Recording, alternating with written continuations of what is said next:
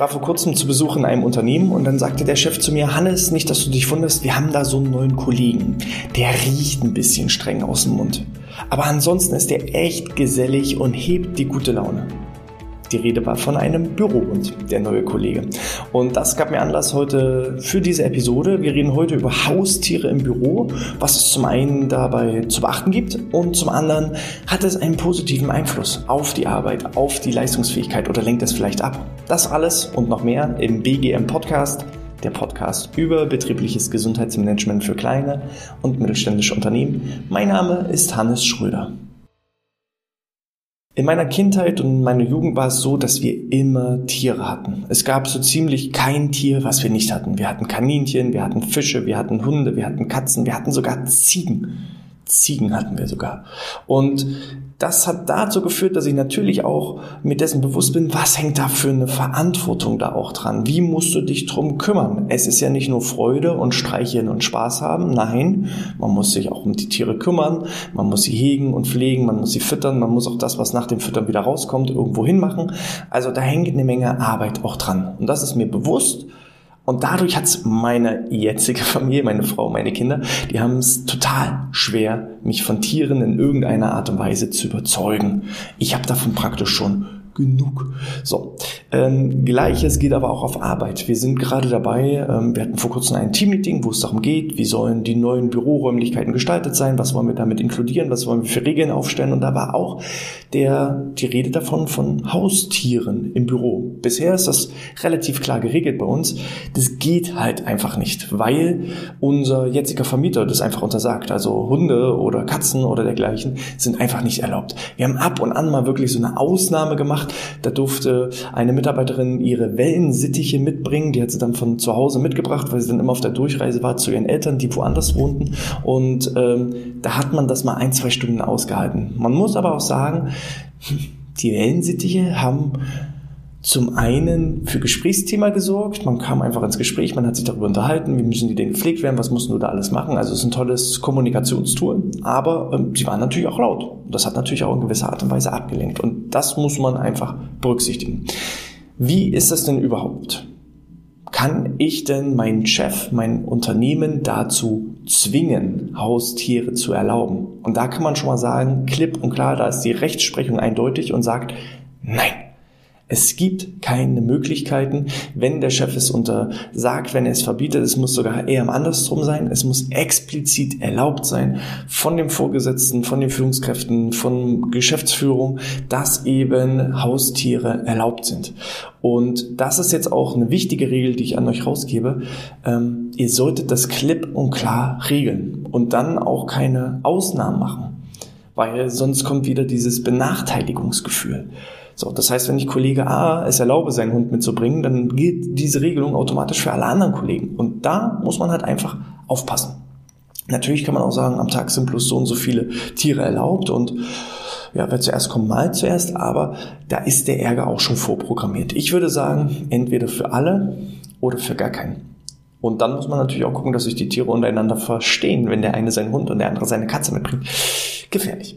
So, also das sind alles so mal, schon mal Dinge, die klar geregelt werden sollten und die vielleicht auch in der Infrastruktur so eingeplant werden sollten.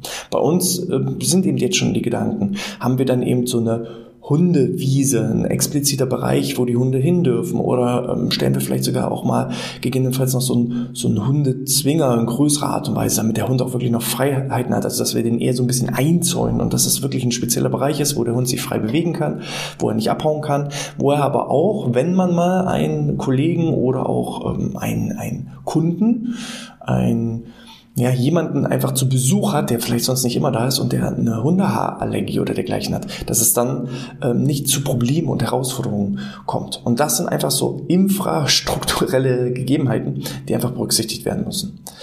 Mein erster Arbeitgeber, der war, hatte eben auch einen Hund und also es war eine Geschäftsführerin und äh, diejenige hatte auch immer ihren Hund mit dabei und ich kann euch sagen, ich glaube, ich habe meinen ersten Job nur bekommen, weil ich eben gut mit Hunden konnte. Habe das ja von klein auf gelernt. Ja, schön streicheln und dann kam gleich die Idee, ach Mensch, ich war heute noch nicht draußen. Ja, dann lassen wir uns doch das gemeinsame Bewerbungsgespräch einfach draußen im Spaziergang ähm, erledigen, dann schön Ball werfen und ähm, ich glaube, sie hat überhaupt gar nicht geguckt, äh, wie, was ich für Antworten abgebe, sondern einfach nur, wie ich sozial interagiere mit dem Hund. Und das hat dann dazu geführt, dass ich den Job bekommen habe. Okay, da muss man halt aufpassen, dass das nicht zur Gewohnheit wird und dass ich nur Hundeliebhaber und Katzenliebhaber und Tierliebhaber einstelle, äh, die vielleicht aber fachlich gar nichts auf der, auf der Reihe haben. Ähm, aber man kann schon mal sagen, der Hund oder die Katze oder was, welches Tier auch immer, führt halt einfach erstmal zu einer besseren Kommunikation. Gleichzeitig kann man auch sagen, ähm, dass Haustiere auch den Stress reduzieren. Die Universität in Buffalo hat das festgestellt, dass die Anwesenheit von Tieren das persönliche Stressempfinden verringert und psychische Belastung am Arbeitsplatz entgegenwirkt. Das liegt vor allem daran, dass durch das Streicheln einfach auch so ein Glückshormon ausgeschüttet wird, das Oxytocin, was einfach so als eine Art Bindungshormon für uns gilt. Und das gilt sowohl, wenn wir uns Menschen gegenseitig streicheln. Jetzt müssen wir nicht durchs ja, durchs Büro laufen und euch gegenseitig anfangen zu streicheln. Könnt ihr machen, müsst ihr aber nicht. Ähm, aber dieses Bindungshormon führt eben dazu, dass einfach so ein Glücksgefühl ausgeschüttet wird, dass der Blutdruck dadurch reduziert wird und dass eben das Stresshormon Cortisol abgebaut wird. Das hat schon mal die Universität Buffalo festgestellt, dass also da auch Tiere, egal welche Tiere, ob Hund, Katze, Kaninchen oder was auch immer, was ihr streichen könnt, dass das dazu führt, dass einfach Stress reduziert wird, Stress abgebaut wird. Ein kleiner Hinweis noch am Rande, solltet ihr wirklich als Mitarbeiter auch euer Tier mit auf Arbeit bringen, dann empfehle ich euch dringend auch eine Tierhaftpflichtversicherung, denn alleine bei Hunden war es so im vergangenen Jahr, dass über 140.000 ähm, Haftpflichtfälle verursacht wurden und davon auch ein Großteil direkt am Arbeitsplatz im Job. Ne? Das hat die, der Gesamtverband der deutschen Versicherungswirtschaft festgestellt, dass es jährlich so rund 140.000 durch Hunde verursachte Schadensfälle Fälle gibt. Also von daher, egal welches Tier ihr mitbringt, ähm, sorgt dafür, dass wenn mal was passiert, zumindest der Schaden gedeckt ist und dahin auch keine Probleme entstehen. Hunde oder auch Haustiere insgesamt im Büro fördern auf jeden Fall das Zusammengehörigkeitsgefühl, weil häufig, gerade wenn es dann auch nicht der Hund von einer Person ist, sondern wirklich der Teamhund, der Unternehmenshund oder die Unternehmenskatze oder das Unternehmenskaninchen, ähm, dieses Tier ist eine Aufgabe, eine Challenge, eine Herausforderung für alle Beteiligten. Und ja, ich sag mal, es ist schon schlimm, wenn man Pflanzen kauft und die Pflanzen gehen ein, weil sich niemand um die Pflanze kümmert. Aber das sind Lebewesen da. Also natürlich auch Pflanzen sind Lebewesen, aber eine Pflanze wedelt halt nicht mit dem Schwanz und äh, freut sich und äh, zeigt Emotionen. Das ist nochmal ein bisschen, man gibt der Pflanze auch nicht einen Namen. So, und äh, das führt schon alleine dazu, dass einfach dieses Bindungsgefühl zu diesem Tier ein viel, viel größeres Verantwortungsgefühl einfach nach sich zieht. Man muss sich einfach um den Vierbeiner oder um den Zweibeiner halt kümmern. Das weckt einfach auch den Teamgeist. Ähm, das lockert einfach auch die Atmosphäre und ja, man lernt sich vielleicht eben auch dadurch wirklich besser kennen. Wie mein Beispiel Beispiel war das einfach so, ja, allein schon, dass ich den Hund mochte, dass ich den Namen von dem Hund sofort mir abgespeichert habe, dass ich den Hund am Anfang gestreichelt habe und zwischendurch gespielt habe, am Ende wieder verabschiedet habe. Ja, erst habe ich den Hund verabschiedet und dann die Chefin.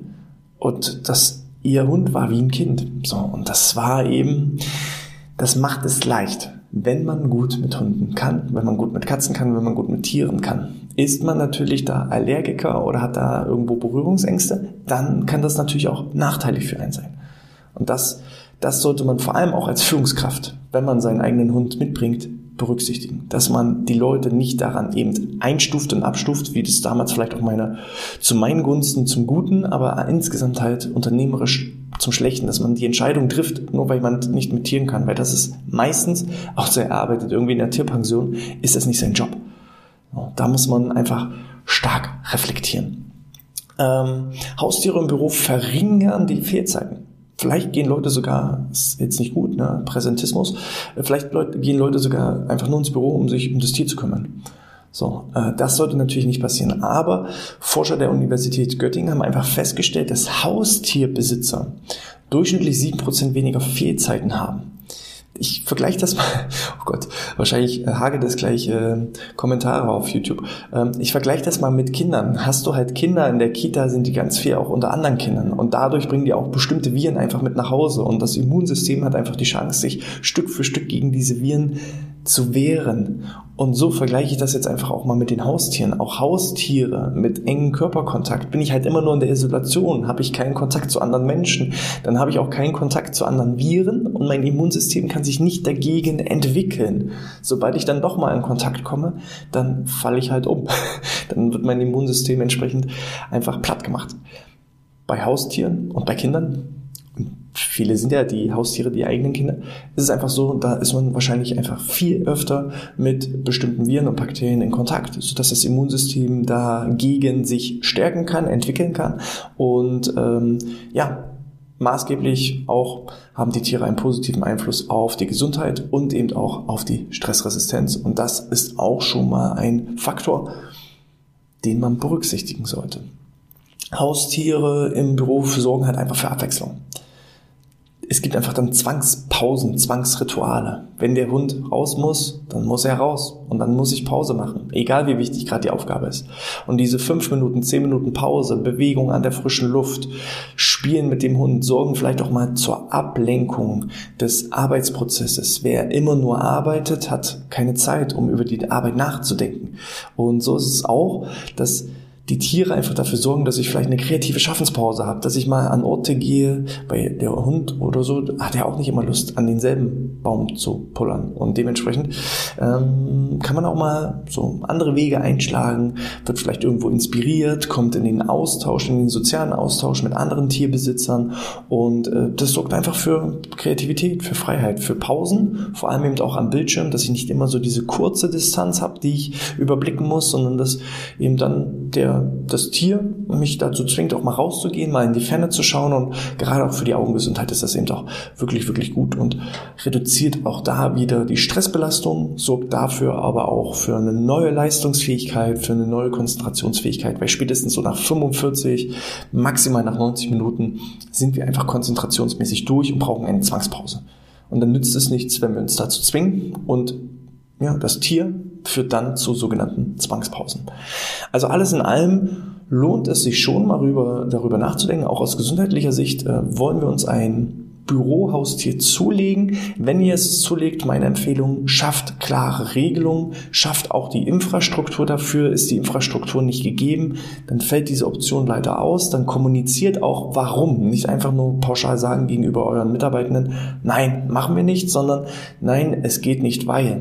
Bei uns ist der Grund, ja, der Vermieter erlaubt es einfach nicht.